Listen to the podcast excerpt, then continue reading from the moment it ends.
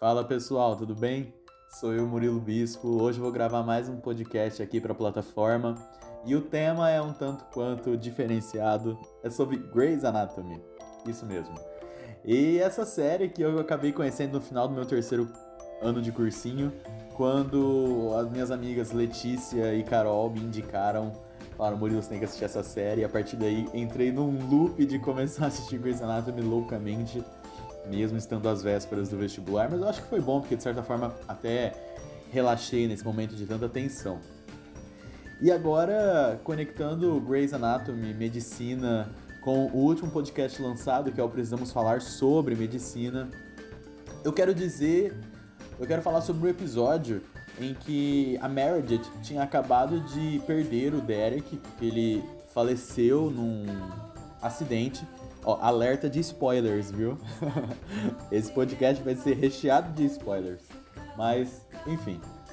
O Derek tinha acabado de falecer e a Meredith percebe uma falha na didática do Owen quando ele ensina os internos a passar a informação de que um paciente morreu à família.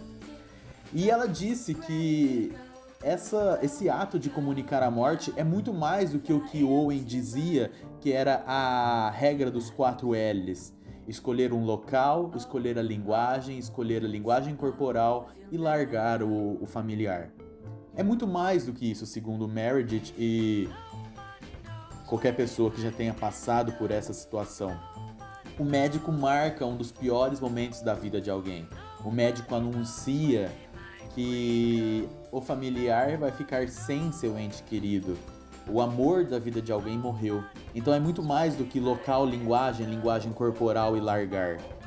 É, de, devemos humanizar esse processo porque esse médico vai ficar marcado na cabeça da pessoa pro resto da vida. E aí, falando de morte, a gente entra no outro episódio em que o George morre. E o episódio finaliza com um ato heróico que a gente acaba descobrindo, mas finaliza com a Meredith fazendo uma reflexão. Você já disse que ama alguém hoje?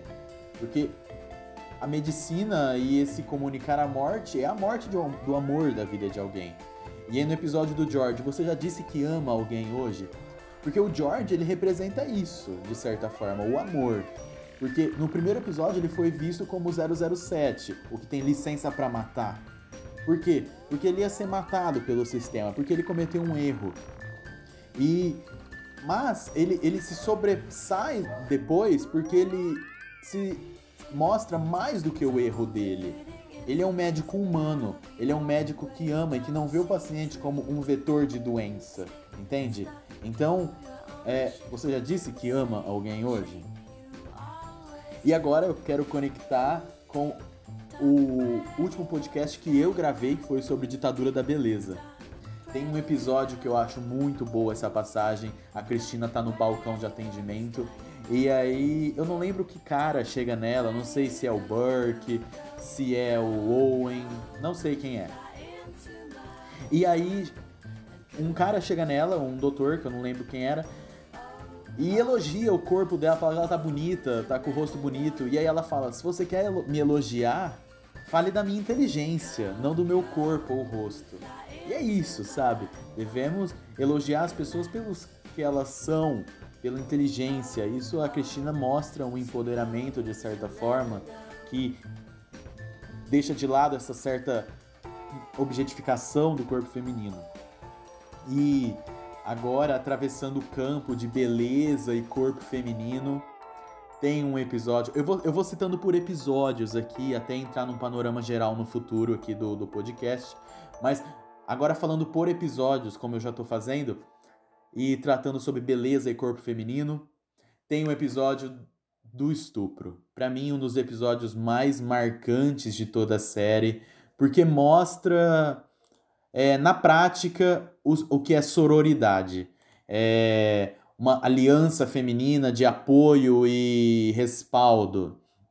Porque eu lembro que a Wilson, a Joe Wilson, ela é a protagonista para armar esse esquema todo de atenção a uma vítima de estupro que chega ao Grace Sloan. E nisso ela forma um corredor feminino, porque a paciente se sentia extremamente vulnerável, é, ser mulher num corpo que não te pertence. E aí ela estava se sentindo muito vulnerável nesse estresse pós-traumático do estupro. A Joe faz um corredor feminino onde não teriam homens no campo de visão da paciente que seria levada à cirurgia. E para viver nesse mundo de tantos desafios, né? E tantas, tantos obstáculos e tantos medos, tem um episódio muito marcante que é o que a Amélia tem que fazer uma cirurgia de um tumor gigantesco na cabeça da doutora Herman, uma especialista em cirurgia intrauterina. E aí, quando a Amélia e a doutora. Esqueci o nome dela. Quando a Amélia vai entrar na, na cirurgia, ali no, na, na onde eles se lavam, ela fala: Vamos fazer a pose de super-heroína. Pensando no seu potencial, coloca o nariz de forma elevada, coluna ereta, braços arqueados na cintura, em uma pose de super-herói. Estufa o peito. Mostra coragem. Tinha um professor, morde a vida. Sabe? Porque a vida demanda da gente muitas cobranças e coragens e desafios. Então faça a sua pose de super-herói. Eu fiz essa pose na minha cabeça antes de entrar em N vestibulares. Mas porque o medo, ele pode fazer a gente fugir dos nossos problemas. O Owen vai pra guerra, a Amélia usa oxicodona, o Richard usa álcool, a Alice Gray fugiu para Boston na época. E o medo, tem um episódio, né, que isso vai ser tratado muito claramente. Se você tiver com medo, vai com medo mesmo. Porque assim você vai ver que você é capaz de superar eles. E o episódio é quando a Meredith tinha medo porque ela seria crucial para salvar a vida de um motorista de ambulância que sofreu um acidente. E aí o Richard olha e fala: Meredith, o medo é o que te mantém viva. Ele é indicativo de que você ainda tem algo a perder. Por isso, se esforce, você vai conseguir. E conseguindo ou não, o, o, o final não é esse. É que o medo não pode paralisar. É, a gente não precisa fugir para as guerras ou para as drogas ou para qualquer outro lugar. Uma coisa que fica evidente na série é a construção de laços, é o desenvolver a minha pessoa. E essa minha pessoa da Meredith era a Cristina, assim como da Cristina a Meredith. Pessoas em que a gente pode ser e encontrar abrigo. Pessoas que a gente não precisa esconder os nossos medos em droga. Então, termos a minha pessoa é uma coisa muito confortante, reconfortante, muito confortável, muito necessária. Ruth Manus diria que seriam bolhas humanísticas onde a gente pode ficar desarmado. É...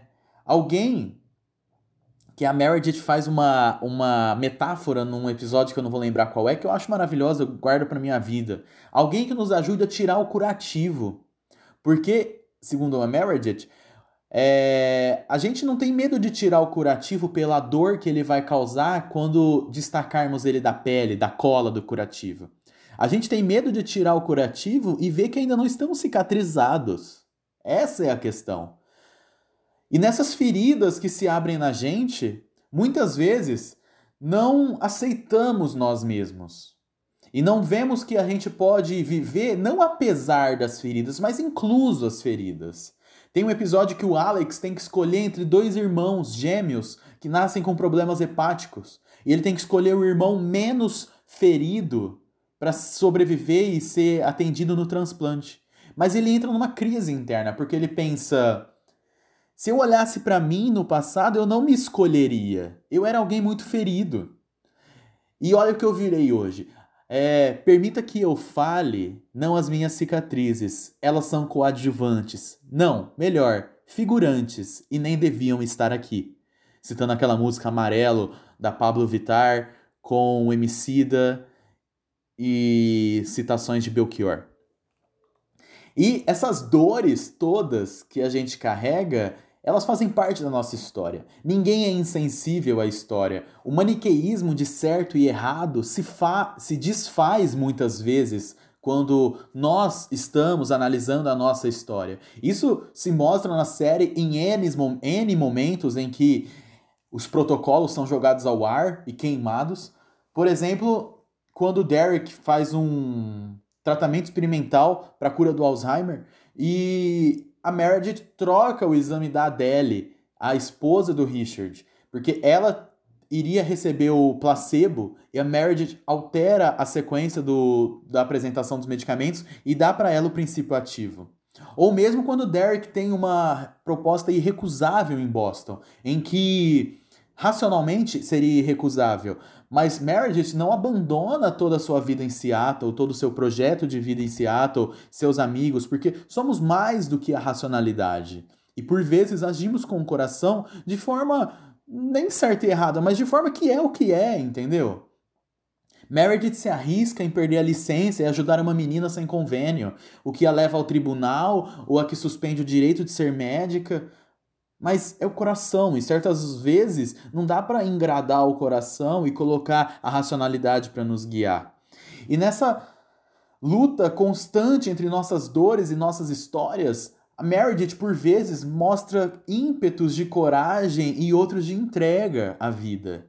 Porque ela fica no meio de uma rodovia em um acidente com a ambulância dela, ela põe a mão numa bomba, ela comete heroísmos durante a série, mas ao mesmo tempo, por vários momentos ela tenta se afogar na banheira.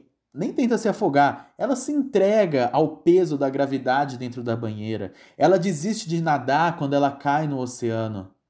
E aí, esse episódio que ela cai no oceano e que ela quase morre e vai pro corredor da morte com todos os outros já falecidos da série, o Danny Duquette, o cara da bomba, a mãe dela. Ela acaba o episódio dizendo que negar as nossas dores nos joga, nos joga em um oceano. E num oceano que a gente não sabe o que fazer para não nos afogar. Agora, saindo um pouco dessa segmentação por episódios que eu tratei até agora, eu quero falar sobre. É, uma amiga minha estava me ajudando a pensar nesse episódio, a Letícia, e ela disse algo que eu concordo muito, eu quero trazer para cá. Se tem algo que representa essa série, é, é, é o que representa é a representatividade. Porque Grey's Anatomy é mais do que uma série médica de problemas médicos fisiológicos. Grey's Anatomy só fala isso quem não assistiu. Grey's Anatomy é representatividade. Representatividade porque traz a Bailey, uma mulher negra, baixinha, gorda, que é um pilar da série, se, se torna gorda mais pro final da série. E ela cresce como um pilar de sustentação ímpar. No final, ela se torna chefe da, da cirurgia. Tem a Kali e a Arizona, que são lésbicas, tem a Kali que entra num processo de descobrimento da sua própria sexualidade, que entra em conflito com religião católica. Ela passa por um processo que o pai tenta fazer a ridícula cura gay. Tem o Smith e o Nico, que são o médico e o interno, que são gays, que aparecem no final da série também. Tem o Richard, que aprende a lidar com o não binário. Eu acho espetacular esse processo de aprendizagem constante. Um chefe de residência se expondo a novos conhecimentos. O, o, o, não binário, alguém que não se reconhece como ele ou ela, é o Elks e Delks. E o Richard aprendendo isso é uma coisa muito emocionante. Representa os dependentes químicos em todas as gamas de, diferentes representa o Parker, que é um veterano de guerra transexual que entra na série. Por vezes, a mim, ao, ao meu olhar, representa até o machismo. Porque quando a gente pensa no Derek, ao meu olhar, ele por vezes usa do seu poder, status, olhar e cabelo maravilhoso para fazer de certa chantagem emocional com a Meredith, a deixando presa em diversos espaços e com sentimento de culpa sobre suas posturas. E aí tem uma frase na, no dia que a Cristina se despede da Meredith, que ela fala: Meredith, ele pode até ser bonitão, mas ele não é o sol. Você é o sol. Você é o seu sol. As pessoas devem estar conosco para ser as nossas pessoas, bolhas humanísticas. E não um sol que você vive independência em noites e dias, que você fica nessa de estações do ano e meio variado. Em dias de inverno que a pessoa te domina, em dias de verão que ela permite o seu sorriso. Agora finalizando isso com uma frase da Alice Gray, o carrossel nunca para de girar. O carrossel nunca para de girar. E aí devemos encontrar nossas medidas e formas de interagir com esse carrossel que não para e viver de uma forma um pouco mais harmônica entre os nossos conflitos, enxergar ordem dentro do caos, tá bom?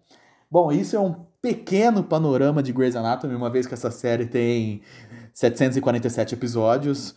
Episódios não, temporadas, tá bom? Episódios eu não sei nem falar o número. É isso, espero que todos tenham gostado. Um abraço e até o próximo podcast. Tchau, tchau.